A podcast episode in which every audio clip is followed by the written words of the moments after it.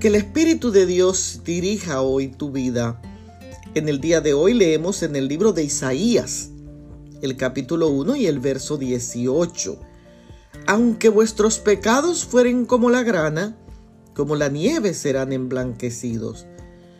Después de haber nacido y crecido en un clima tropical, cuando contemplo la nieve, no deja de venir a mi mente este pasaje del profeta Isaías que me señala el desagrado de Dios con el pecado y la blancura de éste.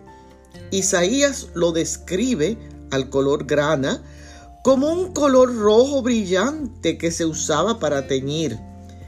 Este tinte se saca de un insecto llamado cochinilla. Cuando se exprimen varios de ellos, se obtiene un color líquido.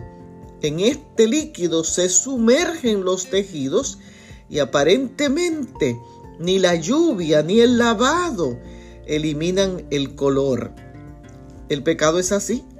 Está tan afincado en el corazón que ningún trabajo humano lo puede quitar.